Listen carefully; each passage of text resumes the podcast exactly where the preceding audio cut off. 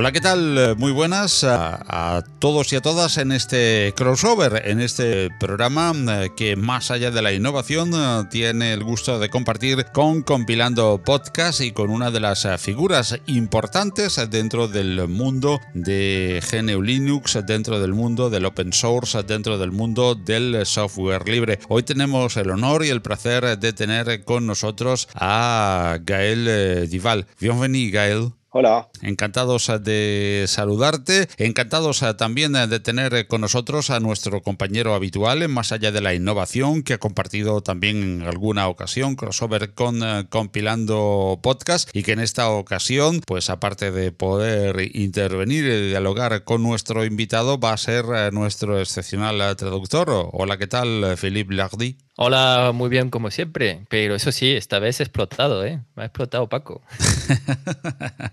en esta ocasión te, tenemos haciendo doble trabajo. Bueno, pues eh, entramos en materia directamente porque no podemos hablar de Gael sin por lo menos mencionar a Mandrake o Mandrake, que creo que se pronuncia algo más parecido en francés. Así que antes de conocer eh, la persona de Gael y sus nuevos retos, empezamos eh, preguntando qué significó Mandrake, o permítanme que como lo conocimos en español, Mandrake, y qué trajo al ecosistema GNU Linux. Alors Mandrake, l'histoire, c'était euh, entonces, Mandrake, la historia era de crear una distribución Linux al final de los años 90 que era sencilla de utilizar. Hay que recordar que Linux, que apareció a principios de los años 90, era un Unix que se utilizaba en comandos, con comandos. Vimos algunas interfaces gráficas llegar rápidamente, pero la mayoría de gente lo utilizaba con eh, líneas de comando. Había que ser, había que conocerlo muy bien, aprender un lenguaje de líneas de comandos. Y yo eh, pensé, en esta época podíamos tal vez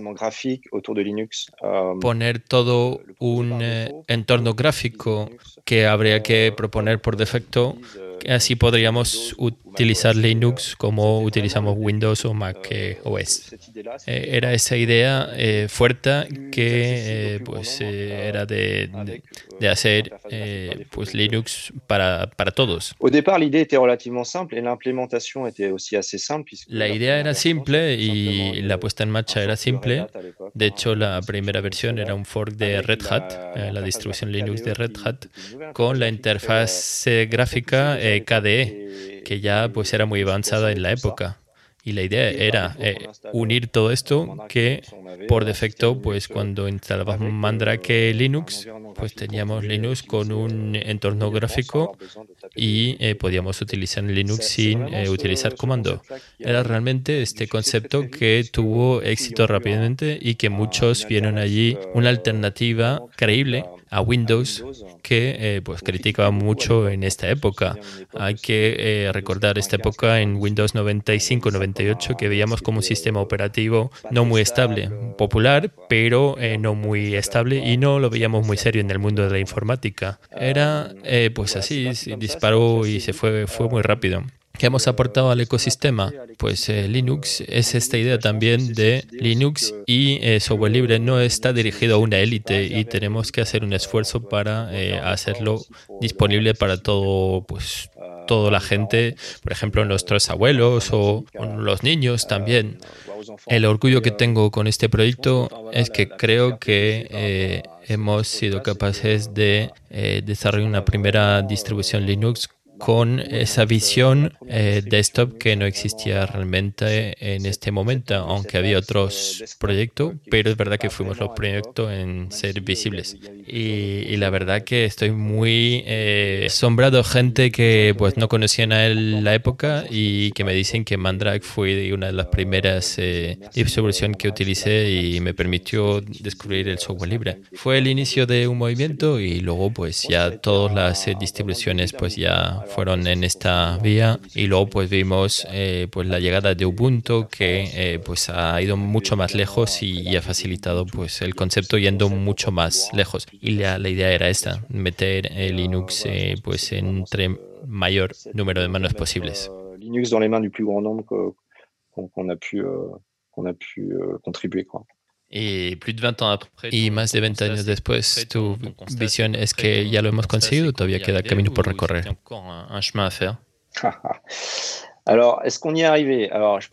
Podemos decir que Linux está en 70-80% de, del mercado. Es, eh, Linux hay en todos los sitios, en nuestras vidas, en las box de Internet, también, pues, aunque los usuarios no lo saben en los coches eléctricos. También Tesla es Linux que corre. Linux está en todos lados, incluido nuestros smartphones. Un smartphone Android, que es 80% del mercado, es un núcleo Linux. Linux está en todos lados.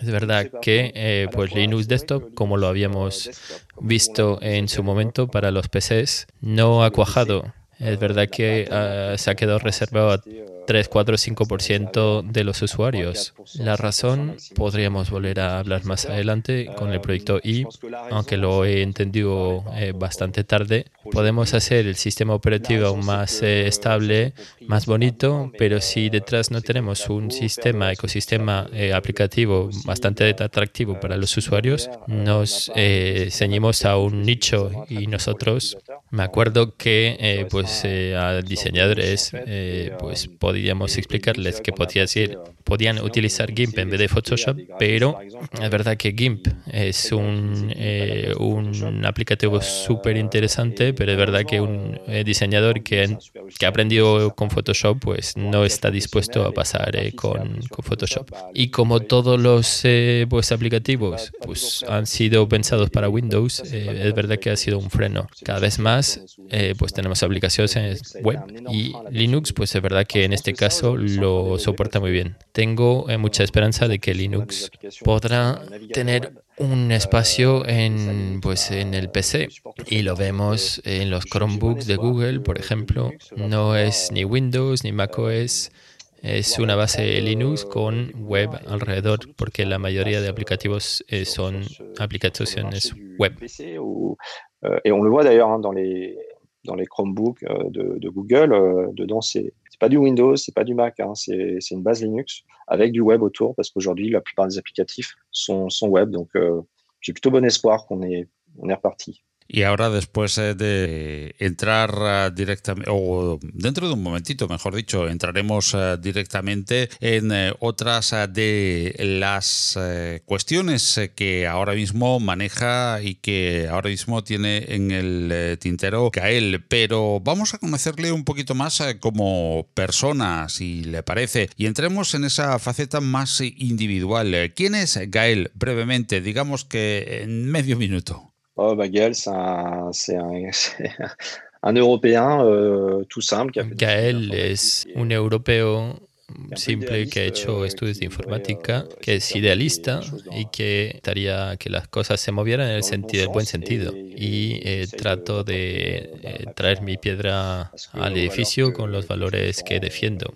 Creo que más o menos estamos en los 30 segundos. Au bout des 30 secondes y hay toda una carrera en eh, esa, eh, en esa persona que nos ha definido rápidamente Gael, que va desde, como decíamos al principio, de Mandrake a Elo o Hilo, eh, que nace en 2017 en Kickstarter mediante crowdfunding y que después se transforma en, no sabemos si lo decimos bien o no, en iOS y hay un larguísimo viaje que nos gustaría conocer de forma resumida eh, además, no sé si estamos pronunciando, como decía antes, bien eh, iOS o EOS, como queramos eh, decirlo en cierto castellano. aquí tenemos un reconocido innovador precisamente llamado Pau García Milá, que entrevistamos hace poco en un podcast y que montó en su día IceOS, un sistema operativo de escritorio en la nube, cuyos nombres también nos suenan parecidos a otros muy famosos, al menos al pronunciarlos, digamos que en un inglés algo español Alors effectivement, au début, on s'appelait euh, ILO, euh, tout début du projet, quand ça a été lancé. Efectivamente, al principio nos llamamos ILO, al principio del proyecto, cuando se lanzó en Kickstarter en 2017. Pero por desgracia, cuando hemos querido eh, pues, eh, registrar la marca, nos han atacado pues, una empresa que nos pidió eh, pues bueno que habían puesto una marca, registrado una marca civil era ILO, pero que no era ILO y pensé que podía llevar confusión a, pues, a sus clientes. Entonces, en este momento hemos entendido que pues, eh, nos lo pondrían difícil, entonces pues, preferimos abandonar la marca Hilo y rápidamente pues, tuvimos que buscar un nombre provisional, que es slash slash, que lo pronunciamos como queramos, que lo pronunciamos E, E no hay realmente ninguna norma, con la idea de que probablemente algún día pues tendremos que cambiar de nombre porque es verdad que I es singular, es eh, atípico. Nos acordamos cuando lo hemos visto, pero no es ideal pues cuando se busca por internet slash slash. Entonces estamos pensando en varias opciones, tal vez eh, haremos funcionar eh, dos marcas al mismo tiempo, OS podrá ser el sistema operativo y el resto de la oferta pues tendrá otro nombre específico, evoluciona en todo momento. Son preguntas que nos hacemos. Para responder a la pregunta de qué ha sido la historia desde el inicio del proyecto, bueno, más bien, ¿qué es lo que ha traído pues la creación de I desde Mandrake, que me ha ocupado hasta 2007? He hecho varias cosas. De hecho, he hecho un sistema operativo en la nube eh, pues hace 15 años que se llama Auteo era pues una época importante para por los sistemas operativos en la nube, más orientados a, a B2B, que ha tenido más o menos éxito. Era open source y hemos hecho grandes cosas, pero no ha tenido pues el, el tirón que... Y hacia 2015-2016 he conocido a varias empresas y sobre todo una que trabajaba con Firefox OS y he descubierto el, mundo del mobile y venía del mundo del PC y me ha apasionado. Al principio no era muy de Android no estaba convencido porque estaba con eh, iPhone y lo veía más bonito, pero verdaderamente pues he conocido Android y me he dado cuenta que con Android podías hacer lo que más o menos querías. Y cuando he descubierto Android, el lado eh, negativo es Google en todos lados. Y me he dado cuenta, eh, pues me he concienciado de que había un problema de la privacidad, de la protección de datos personales y cada vez más que entré en profundizar este tema, pues el smartphone son aspiradores de datos personales que es inimaginable. De verdad que hasta hoy en día la mayoría de la gente no se da cuenta que eh, su smartphone está pues pillando datos personales todo el tiempo. Geolocalización, por ejemplo, lo que nos encontramos ahora mismo, el histórico, la búsqueda de Internet, el histórico de, navegación, qué aplicaciones pues utilizamos, qué compramos y eso pues realmente es un problema y, es un tema que cada vez está en los debates públicos tanto en Europa como en Estados Unidos y lo vemos. Y eso no, no es posible, hay que hacer algo. No podía seguir utilizando un iPhone por estas razones, no podía utilizar Android de Google también por estas mismas razones. La siguiente pregunta, hay que hacer algo, pero ¿qué? Y he buscado alternativas y he visto que, bueno, he conocido Firefox OS, que lo veía muy interesante, que había Ubuntu Touch también y varios otros, pero pues había un gran problema con estas alternativas. Ninguna permitía un uso aplicativo normal. No son compatibles con las aplicaciones que por suerte o desgracia pues estamos acostumbrados eh, a utilizar. Más o menos las cosas eh, pues tipo Twitter, LinkedIn, Facebook. Yo por ejemplo he abandonado Facebook, pero hay una época que lo utilizaba también y utilizamos todo eso en el móvil. Y si tenemos un sistema operativo genial, pero que no nos permite utilizar estas aplicaciones, es un poco más complicado. Y me ha recordado esta situación pues con Linux, Mandrake, que tenemos un sistema operativo que era genial, pero eh, que había eh, este problema de aplicaciones. Y vi que había otra vía y esta vía era de modificar Android. Es verdad que Android, pues por de base, es eh, compatible con las aplicaciones de Android, que es lo bonito. Aquí la idea era, pues, coger Android y quitar todas las cosas malas, pues que mandan datos, pero quedándose siendo compatible con las aplicaciones. Y me he lanzado en esto cuerpo y alma. Y rápidamente me he dado cuenta que no había ningún bloqueo técnico que impedía hacer esto. En su momento, pues en esta época tenía otras eh, ocupaciones profesionales, eh, pero tenía que buscar dinero, probar pues la idea y lancé Kickstarter a finales de 2017. Y me llamó mucho la atención en el buen sentido de de cómo eh, fue acogido eh, pues esta campaña, porque mucha gente lo ha conocido en Kickstarter y, y, la prensa también, que, que ha anunciado el proyecto y he tenido pues mensajes de todo el mundo que comentaban que hacía mucho tiempo que esperábamos un proyecto de este tipo y gracias por, por empezarlo. Y buscábamos en Kickstarter 25.000 euros y casi eh, conseguimos en mes y medio pues 100.000 euros. Entendí en este momento que no solo pues eh, respondía a mi necesidad y mi entorno, pero que también iba a ser muy necesario para mucha gente en el mundo y así empezó. Non seulement j'avais, je commençais un projet qui pouvait répondre à mon besoin personnel et peut-être à mon entourage, mais que probablement ça allait pouvoir parler à beaucoup, beaucoup de monde euh, dans le monde entier. Donc euh, voilà comment ça, comment ça a démarré. Y hablabas de servicios al principio de la pregunta y decías eh, que tal vez eh, se iba a quedar para algunos eh, servicios. Y la pregunta es, ¿qué otros servicios servicios eh, hay más allá del sistema operativo?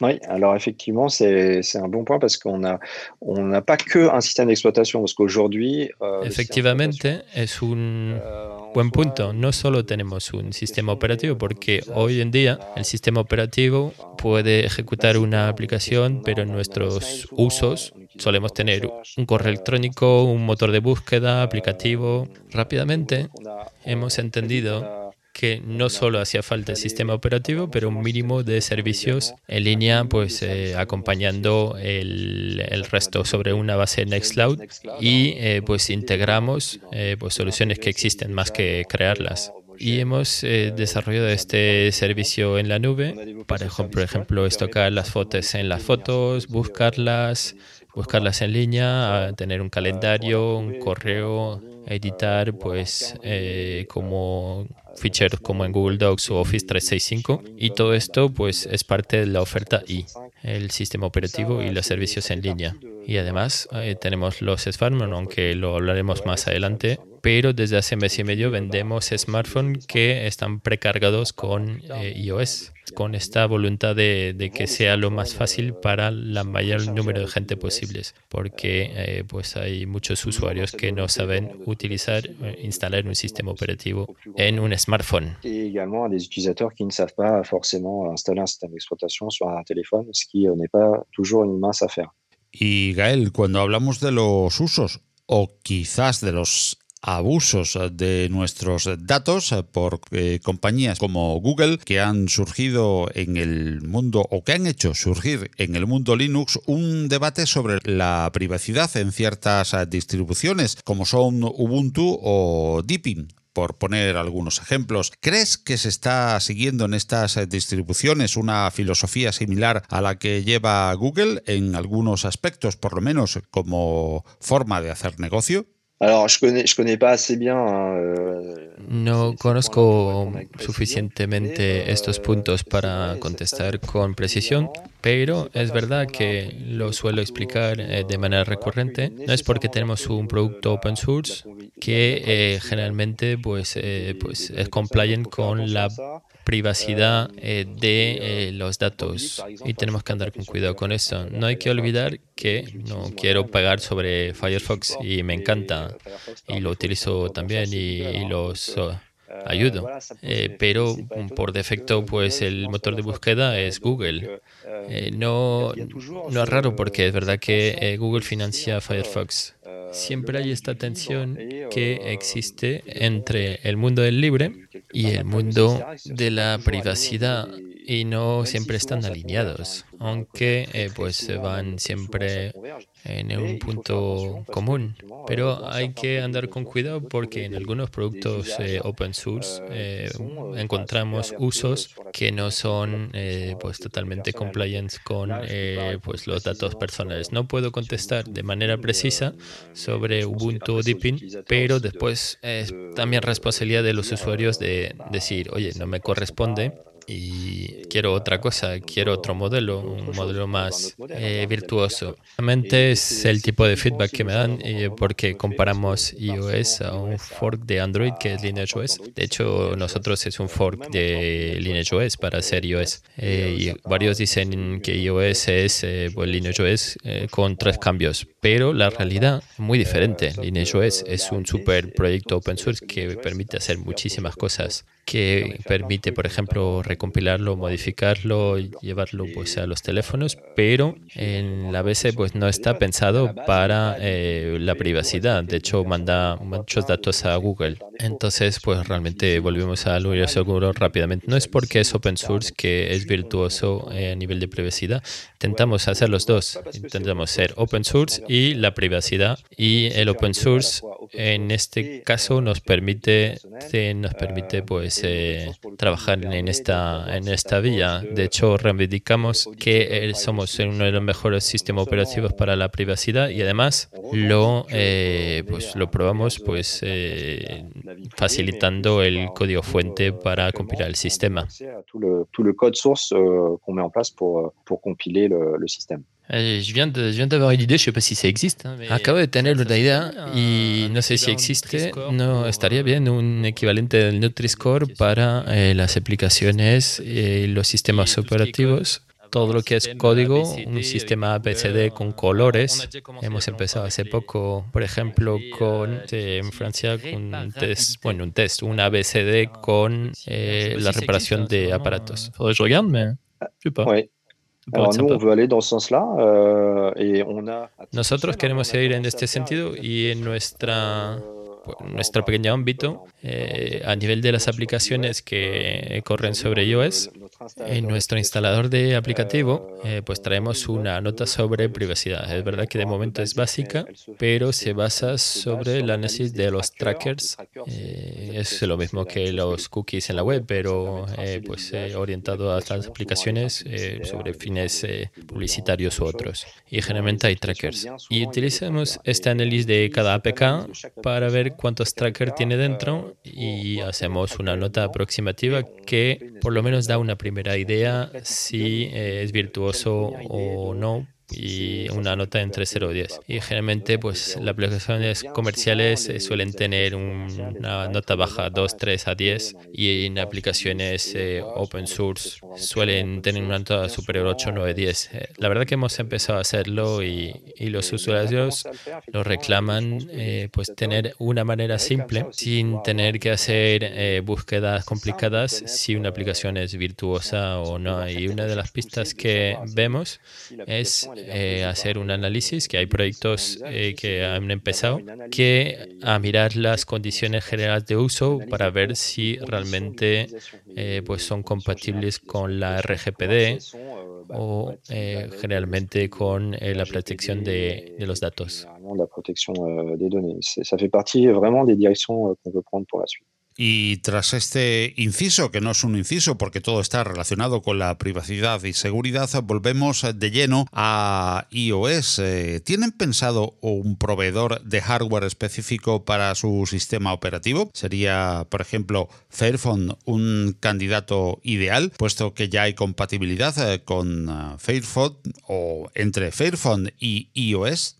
Oui, alors ça, la question du matériel, effectivement, elle est Sí, la pregunta del material es fundamental porque, porque hoy en día nuestros usuarios reclaman de manera general eh, smartphones preinstalados con el sistema iOS.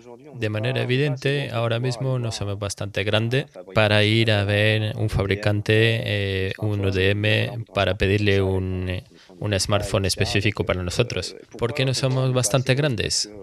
Pues para hacer esto podemos, tenemos que eh, poder hacer un pedido de mínimo 20.000 teléfonos. Y aunque sea 100 euros el teléfono, pues ya vemos que hace muchísimo, muchísimo dinero. De momento, esta pista no podemos eh, pues ir adelante con ella. Y cuando hemos lanzado en 2019, en verano de 2019. Hemos ido a ver una empresa que hace smartphones reacondicionados y hemos seleccionado varios modelos con ellos y preinstalan el sistema en sus teléfonos y nos lo envían en base a los pedidos que tenemos en nuestra e-commerce. Y hemos empezado así con reacondicionado. Además, el reacondicionado está bastante bien con los valores eh, desarrollo sostenible y hay un momento pues eh, hemos tenido frustración porque no, no teníamos bastantes smartphones para poder responder a la demanda. Y precisamente hemos ido a ver a Fairphone, que ya había oído hablar sobre nosotros por su comunidad, que empezaba a decirles que, pues, eh, que con su material más virtuoso pues, les gustaría tener un sistema operativo más virtuoso pues, eh, de lo que respecta a los datos. Ya nos habían visto y muy rápidamente el vínculo se ha hecho muy rápidamente, los hemos eh, encontrado en Amsterdam a principios de 2020 y rápidamente nos han ayudado para llevar el sistema operativo a Fairphone 3 y hemos podido lanzar en mayo, eh, junio de 2020, pues eh, un Fairphone con eh, iOS eh, por defecto como sistema operativo y funciona muy bien. Los usuarios les encanta. La dificultad que hemos tenido es que es un modelo de smartphone que es bastante caro. Entonces hemos intentado encontrar un segundo constructor que en este caso es Gigaset, que es una empresa alemana que hace ahora ahora línea de smartphone que pues tienen una entrada de gama pues asequible y hemos lanzado esto sobre el modelo Gigaset G290 eh, eh, para finales de año 2020 con eh, iOS preinstalado por debajo de los 300 euros. Entonces, pues por supuesto buscamos proveedores de hardware y estaríamos encantados de multiplicar estos acuerdos porque pensamos también que para los proveedores es importante en su oferta pues tener algo que responde a una necesidad creciente de los usuarios y, y así lo tienen. Euh, quelque chose que les autres ne font pas nécessairement et qui répond à un besoin croissant de la part des utilisateurs. Y visto que el crowdfunding ha funcionado en 2017 con la compañía sobre Hilo, eh, ¿por qué no funcionaría en 2021 con una campaña preventa, por ejemplo, de 20.000 unidades eh, con uh, un fabricante? Efectivamente, es una de las opciones que tenemos encima de la mesa de ¿Será en 2021? No lo sé, porque tenemos muchísimos proyectos eh, para este año, pero es parte de las opciones.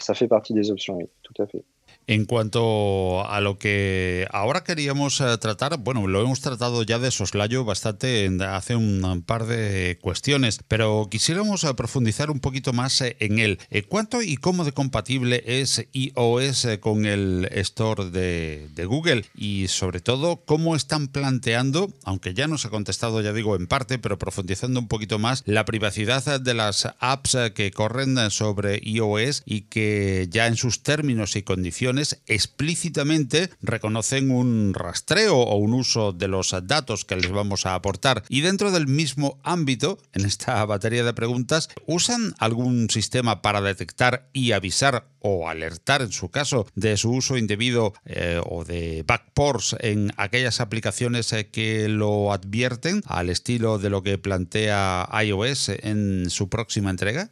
Alors, la question de la compatibilité. Euh, la pregunta de la compatibilidad.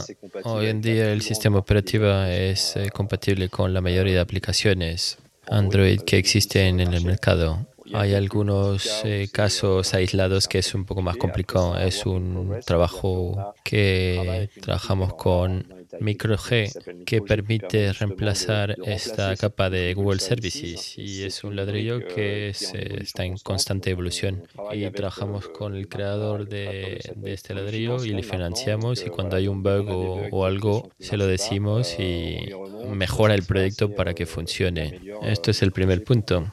Sobre la distribución de aplicaciones, no integramos el Play Store de Google, pero eh, pues trabajamos con un espejo de Play Store y añadimos eh, pues generalmente aplicaciones en base a las peticiones de usuarios. Y sobre la parte de cómo informar eh, pues a los usuarios, hoy en día, como lo hemos comentado anteriormente, tenemos un sistema de valoración que eh, informa si hay un tracker y estamos desarrollando algo más ambicioso que es un centro de privacidad que permitirá ir más allá, no solamente para ver todos los trackers y todas las llamadas que hay en la red de Internet que pueden estar hechas por la aplicación y también de interactuar. Lo primero es eh, informal y si el usuario eh, quiere, pues eh, puede cortar algunos trackers o todos los trackers para decir, oye, hasta aquí hemos llegado. y corto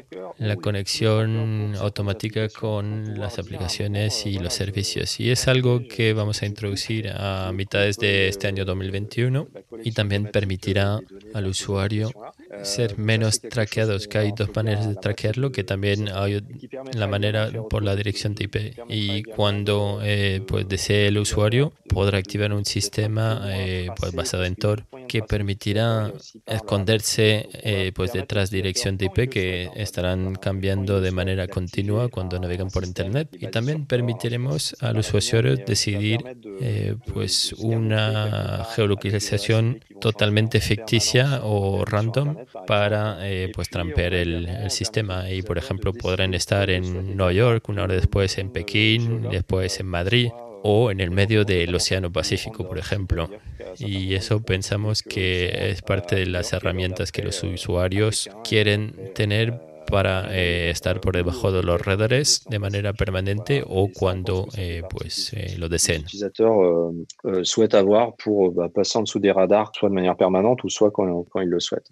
Ha, habido una, una, loca reflexión que, que, se me ocurría al principio de cuando Gael contestaba la, a, la, pregunta sobre, bueno, es, es compatible con la mayoría del, del, del store de, de, Google, eh, pero hay veces que para, para, mucha gente la mayoría es eh, que sea compatible con, con, WhatsApp y con Facebook, ¿no? Y luego puede haber mil o dos mil o tres mil o un millón de aplicaciones mucho más interesantes eh, que sean compatibles y casi no le, no, no le supone nada. Con lo cual eso abriría una, una reflexión importante sobre el, uso de ciertas aplicaciones eh, que, que, se hacen sobre, sobre el smartphone. Pero bueno, sin, sin entrar en profundizar en, en ese aspecto, vamos a, a, abrir otro melón, como decimos aquí en España. ¿Detectáis eh, si hay interés eh, por iOS en China o en países cuyos regímenes parecen ofrecer, bueno, al menos un ámbito de libertad más frágil?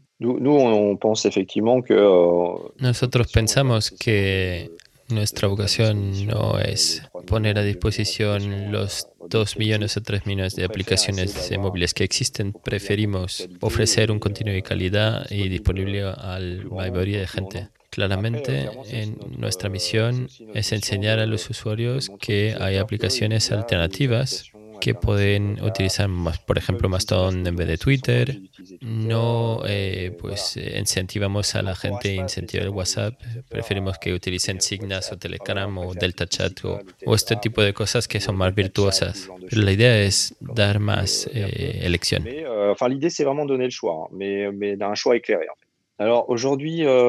Hoy eh, no es verdad que no es muy relevante, hemos eh, pues algunas señales de que los países como no Europa del Este, pero bueno, Rusia, hay un interés por lo que hacemos, ya nos han propuesto algunas funcionalidades que nos permitirían ir más allá, pues por ejemplo en eliminar lo que hay en nuestro teléfono.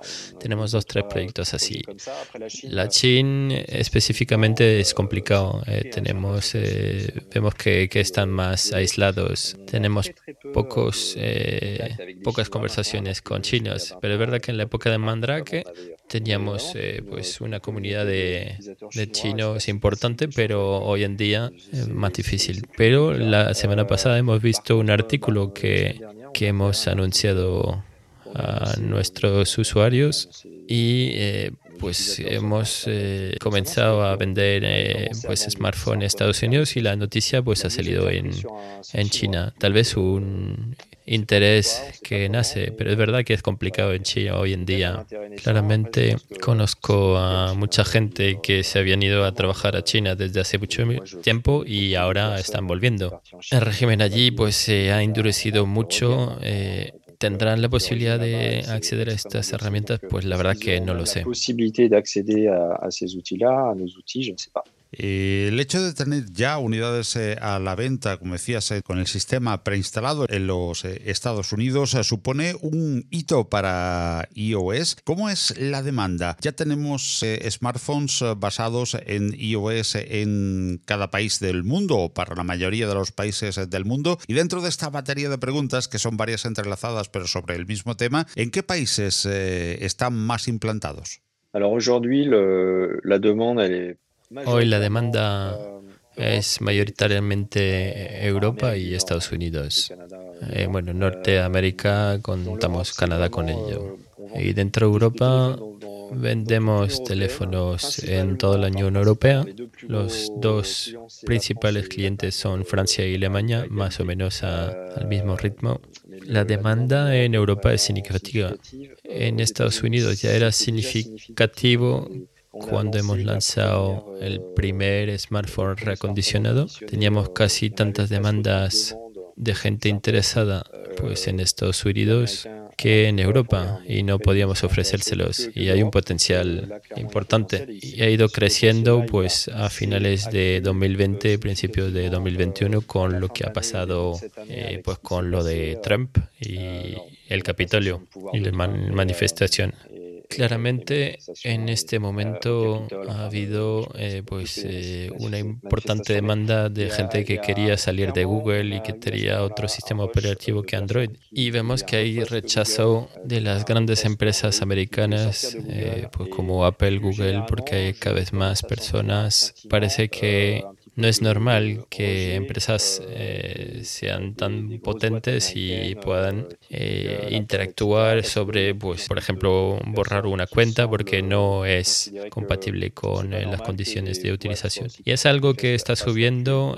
pues, en Estados Unidos contra las compañías tecnológicas, grandes compañías tecnológicas. Pero la dificultad es que hoy hay que tener un teléfono compatible. Hoy en día tenemos más de 100 modelos compatibles, pero es verdad que no es fácil encontrar un sistema, un smartphone compatible bastante reciente. Tenemos una gran comunidad en India y pensamos que porque los en, en India pues quieren volver a tener control y también eh, tienen China que está al lado y se pues se preocupan, ¿no?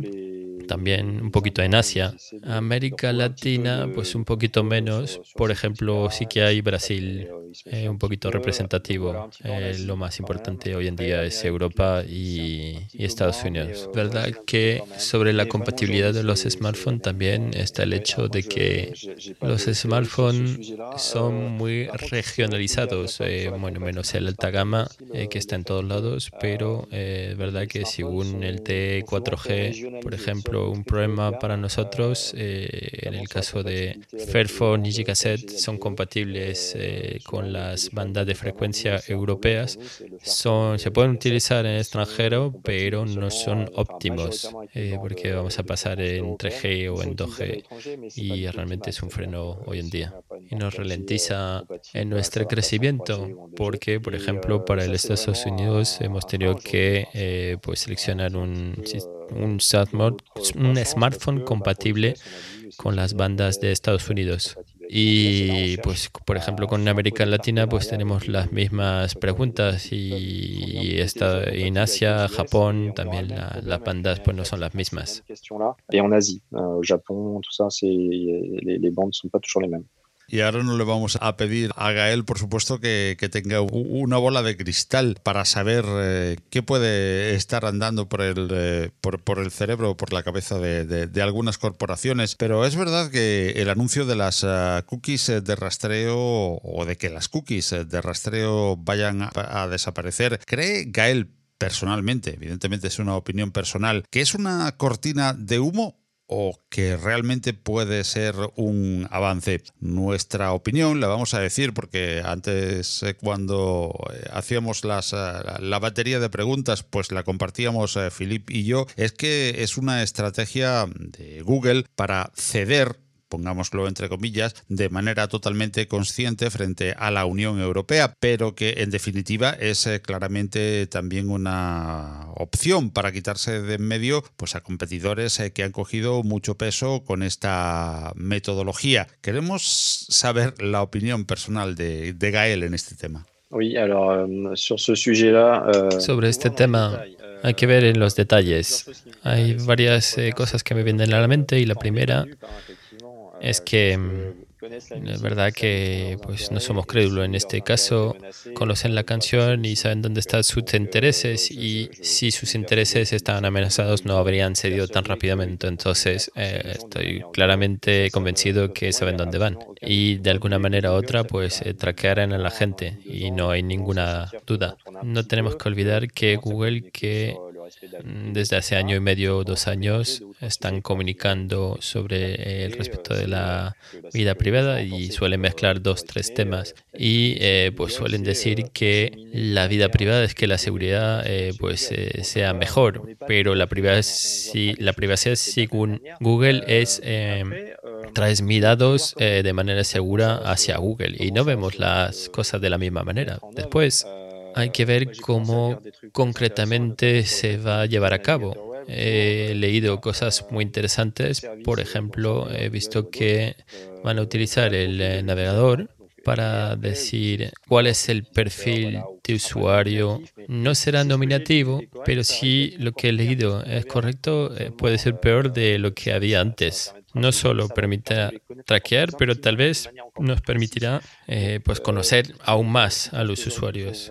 Eh, tenemos que ver a día de hoy cómo se va a desarrollar para pues ver cómo avanza, pero la verdad que no soy no estoy no soy muy optimista frente a la vida privada. Por alguna parte, eh, pues el problema es que están vinculados con la publicidad y esto es lo que complica, pero lo, más sencillo sería parar de traquear a la gente, pero eh, pues es lo que es el modelo. Pero habría que diseñar pues la privacidad por defecto. Y, pero como es un modelo económico, pues eh, no lo pueden abandonar. Y si lo abandonan, pues eh, se van al, al, carajo. Y la verdad que estoy de acuerdo que eh, pues una de las ventajas es que va a permitir sacar mucha competencia que ahora pues están en pánico con estos temas. De, de concurrents, donc ils doivent être un peu en panique euh, aujourd'hui sur ces sujets-là. Est-ce qu'on peut faire un simil entre euh, Google et la privacidad? Podemos euh, hacer un símil entre Google y la privacidad y en otro caso pues el open source y Microsoft como pasó en su euh, momento. Podemos asemejarlo, ¿no? Una cosa con otra lo que pasó con Microsoft y el open source en su momento. Sur l'open source vraiment d'une manière totalement sincère et dévouée. Ouais, moi je, je sais pas sur ce sujet-là. Bueno, no sé sobre este tema. Hay que reconocer que Microsoft es mucho menos un problema eh, pues que lo que ha sido a finales de los años 90. Han trabajado mucho para suavizarlo, que también pienso porque el modelo ha cambiado. Antes Microsoft vendía sistema operativo.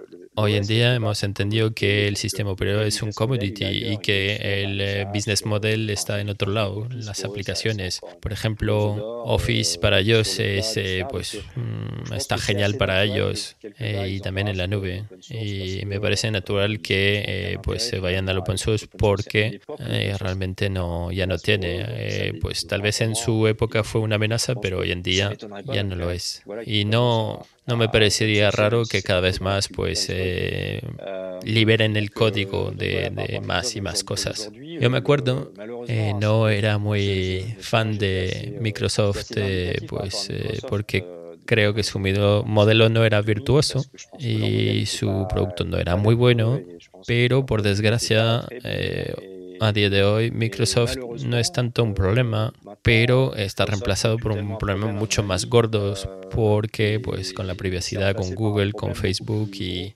otras empresas de este tipo pues que, que tienen eh, pues efectos sobre la democracia, sobre la libertad, eh, pues es una pena que vamos, hayamos resuelto un problema para que otro más eh, masivo nazca.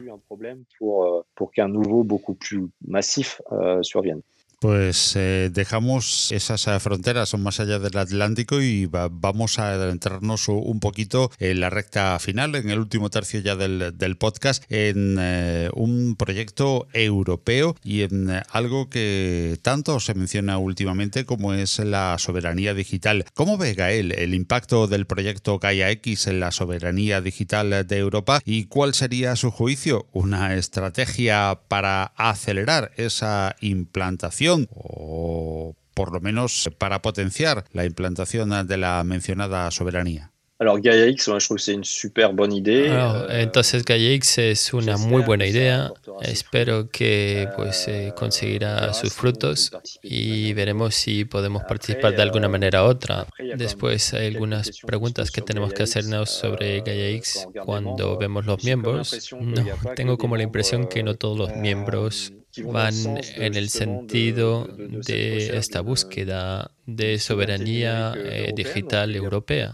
Tal vez hay algunas preguntas que hacerse, pero bueno, hay que probar la aventura y ver hasta dónde puede ir. Pienso que eh, de todo modo todo proyecto que va en este sentido hay que cogerlo y además en este sentido va a nivel europeo. Y me parece eh, genial. De hecho, hace un año estuve en Bruselas invitado por la Comisión Europea para hablar del open source. y tengo el sentimiento que eh, pues hay una concienciación de Europa que eh, para recuperar la soberanía digital eh, no hay otra vía que de pasar por el open source porque toda la infraestructura en particular no podemos eh, volver eh, desde el principio sobre una página blanca y, empezar desde cero. Es una ilusión. El open source existe, pues hay que meter medios, hay que invertir en, ello, hay que formar a la gente y eh, las empresas tienen que acostumbrarse en utilizar soluciones open source en vez de soluciones propias propietarias y contribuir eh, en ello y hacer un esfuerzo para ah, mejorar estas soluciones. Estoy muy encantado de esta concienciación en Europa porque durante muchísimo tiempo me he sentido solo en esto, eh, pues tratando de, evangelizar sobre este tema, eh, por lo menos con mi palabra. Y ya veremos, es fundamental hoy en día y vemos los impactos que tiene y sobre todo pues la parte infraestructura no hay que olvidar que los sistemas operativos, eh, pues que eh, las fundaciones de todo esto, eh, pues que están basados sobre un sistema operativo, hay que poder manejarlo no hay que olvidar que el tren, eh, por ejemplo, del sistema operativo paseo y tenemos que coger el de cloud. Hay que pensar que, sobre todo la cadena, porque eh, si no el valor pues eh, volverá pues a los que tienen costumbre de, coger este valor. Trabajamos para resolver el problema. Tenemos que ser conscientes, pues la infraestructura es algo que, me, me encanta y estamos en una situación que la infraestructura está gestionada por los gigantes de Internet. Es como si los constructores de automóvil o un constructor de automóvil que hubiera sido tan grande, pues que construiría autopistas, por ejemplo, Fiat, Seat, Renault, y que podríamos solo eh, andar sobre estas autopistas con estas marcas, eh, pues sería una locura y nadie eh, pues querría de un mundo de este tipo y habrá que aplicarlo pues al mundo digital. y es importante pues tener este management y, y esta soberanía sobre estas cosas. Bueno, y por supuesto, antes eh, de finalizar, eh, eh, un hombre que ha estado habitualmente siempre desde sus principios rodeado de trabajos open source, de trabajos colaborativos, no podíamos dejar de preguntarles y de terminar sin saber cómo pueden colaborar tanto las personas a nivel particular o individual como las empresas u organismos públicos en el eh, proyecto que lidera Gaël Duval. Alors, comment ils Bueno, ¿cómo pueden colaborar? Pueden comprar teléfonos, ya, eso es cierto.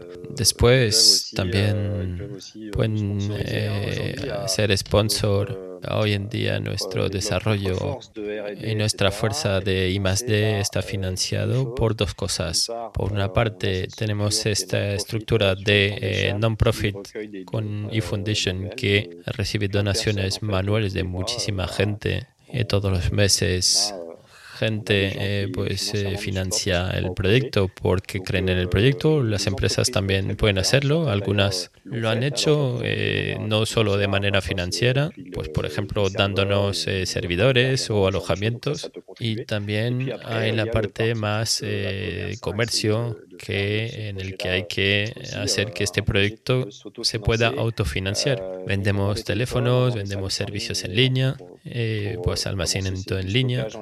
Hay pymes que nos compran eh, pues unos cuantos teléfonos. Vamos a intentar ir más lejos en esta oferta hacia las empresas para eh, ofrecerles herramientas para gestionar eh, varios teléfonos. No estamos todavía preparados, pero sí que tenemos peticiones en este sentido si son oportunidades para más adelante. Y también estaríamos encantados de poder hablar con organismos públicos que nos podrían apoyar de manera totalmente oficial y transparente para enseñar que hay interés en lo que hacemos. Sobre este último punto, tengo que decir que eh, no mucho, pero espero que eh, llegará algún día.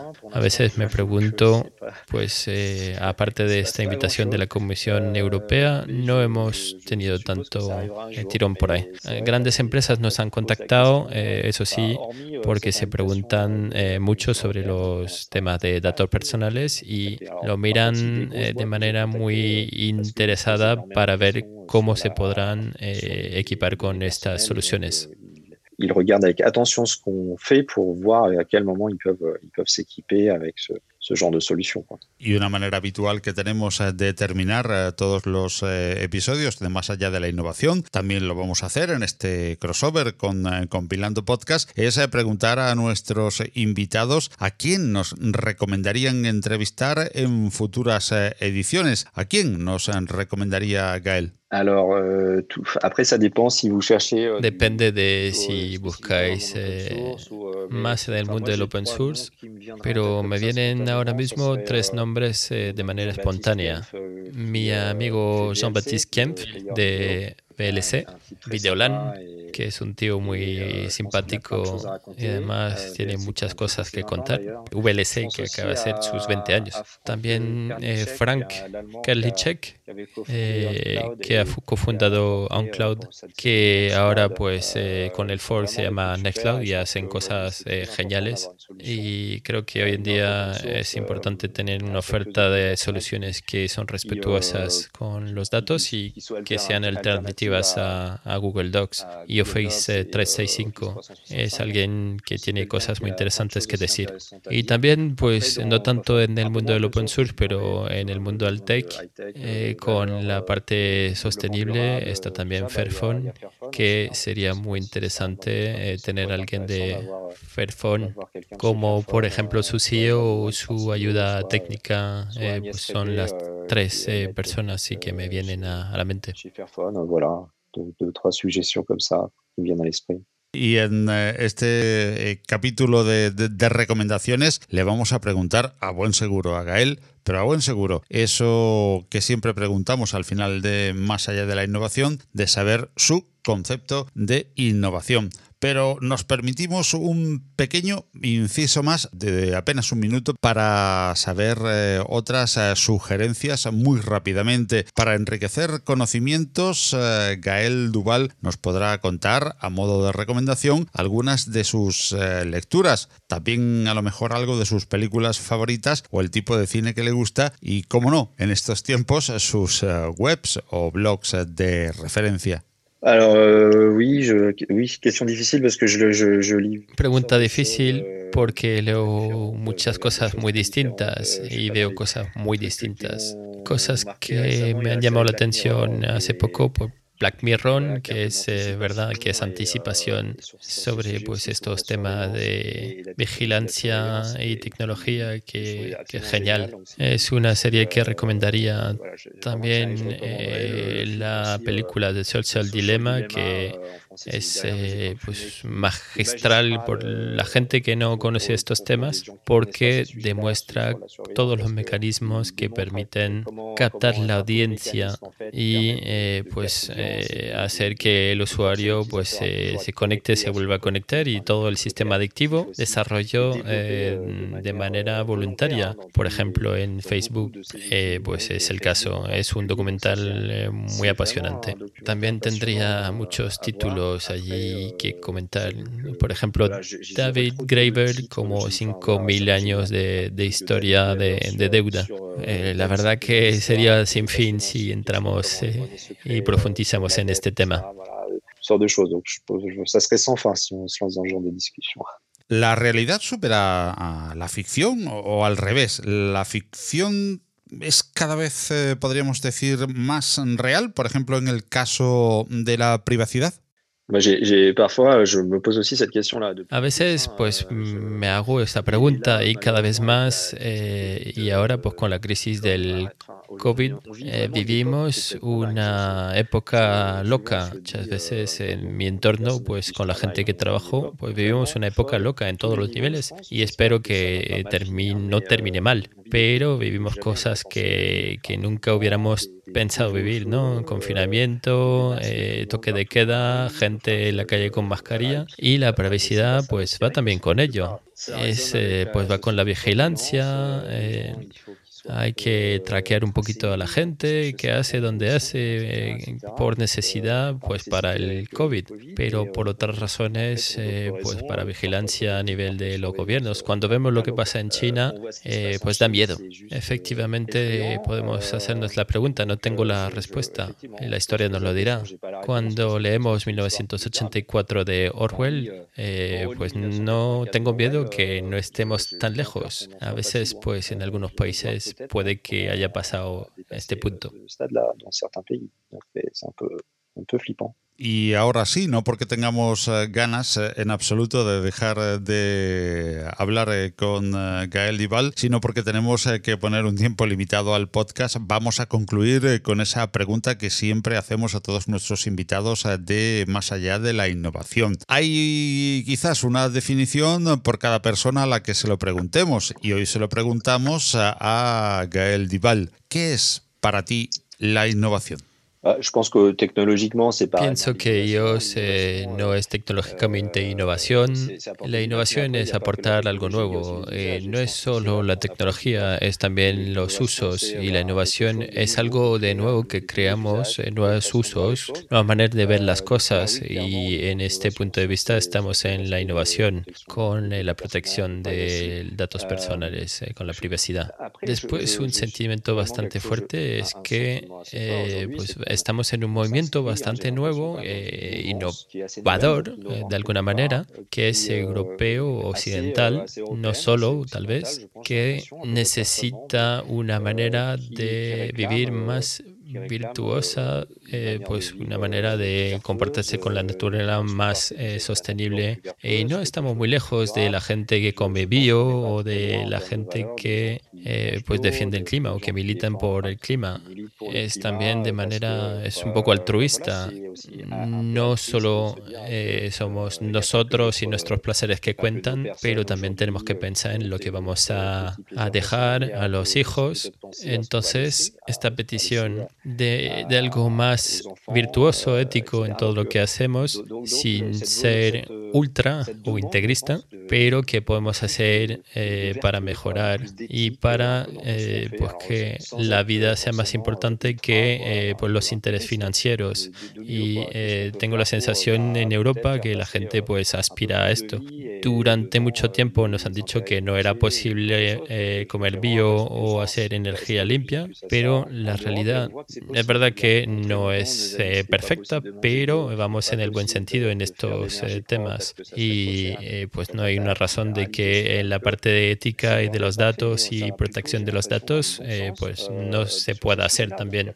Pero la verdad que estamos en un mundo eh, y un momento muy particular, pero tal vez es el momento y la oportunidad para crear nuevas cosas. es habitual que en estos momentos de crisis que estas tendencias y estos movimientos pueden nacer y crecer. Ya veremos dentro de 20 años, pues que tal vez eh, este periodo ha sido un momento de ruptura que eh, pues traerá eh, el mundo en una vía que sea lo mejor para el mayor número posible de gente. Pero espero y pienso que es un periodo muy, muy importante. Je suis sûr que, que ça restera comme une période charnière. Bueno, pues son muchos los temas que nos hubiese encantado tratar en, en, una entrevista como esta, como asuntos relacionados con el cloud directamente, con eh, el eh, software as a service, las polémicas entre Estados Unidos y Huawei, por ejemplo, pero no terminaríamos nunca este, este episodio. Un episodio que para mí ha sido muy particular porque desde hace ya veintipico de años, un par de décadas, que se dice pronto, eh, no hay otro sistema operativo dentro de mis computadoras eh, que no sea GNU Linux, en el mío y en el de muchas de mis familias. Pero es que por el año 98 aproximadamente, año arriba, año abajo, cayó en mis manos una distribución que en español era Mandrake, no Mandrake, lo siento, pero no, sabía pronunciarlo bien, era Mandrake, de leído tal cual, que con su KD1 me hizo descubrir este mundo del software libre. Entré simple y llanamente por curiosidad, después me empapé de su filosofía y me encantó la manera en que se podía y se hacía open source, se hacía software libre y lo que con él se podía conseguir. De ahí hasta trabajar con él, montar incluso pues hasta una productora de podcast en la que se trabaja solamente con software libre, creo que ha tenido muchísimo que ver sin saberlo, evidentemente, Gael Dival. Por lo tanto, para mí ha sido un honor especial, como para muchos eh, probablemente, porque estuvo en el principio de esa popularización, como bien decía él mismo en la primera parte de la, de la cuestión, cuando decíamos que hablar de Gael Dival evidentemente es hablar de iOS ahora mismo, importantísimo proyecto, pero por supuesto también de esa historia viva de GNU Linux, del software libre y del open source, como ha sido Mandrake o Mandrake. Es eh, para mí un honor especial y nos gustaría seguir hablando con Gael, por lo tanto, en francés eh, creo que au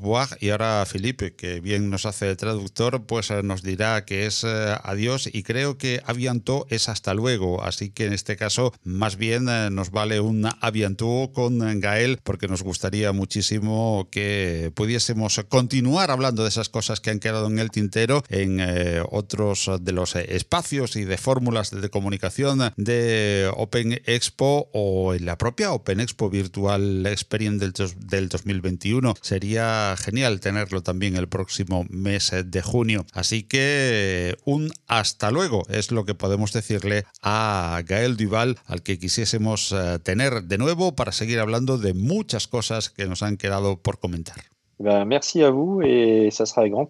Gracias a vosotros y será un placer encontraros en Open Expo Virtual Experience. Estaré encantado de participar y espero pues poder conoceros físicamente en España cuando podremos tener una vida más o menos normal. Pero ha sido un placer tener esta conversación con vosotros dos.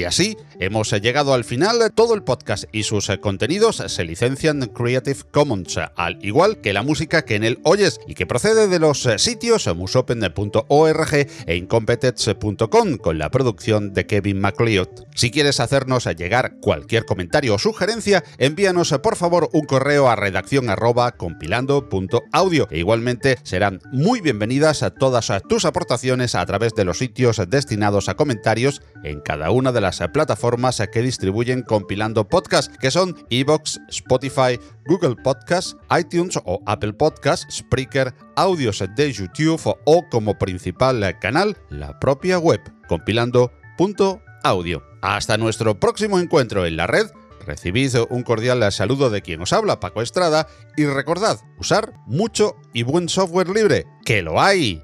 ¡Hasta luego!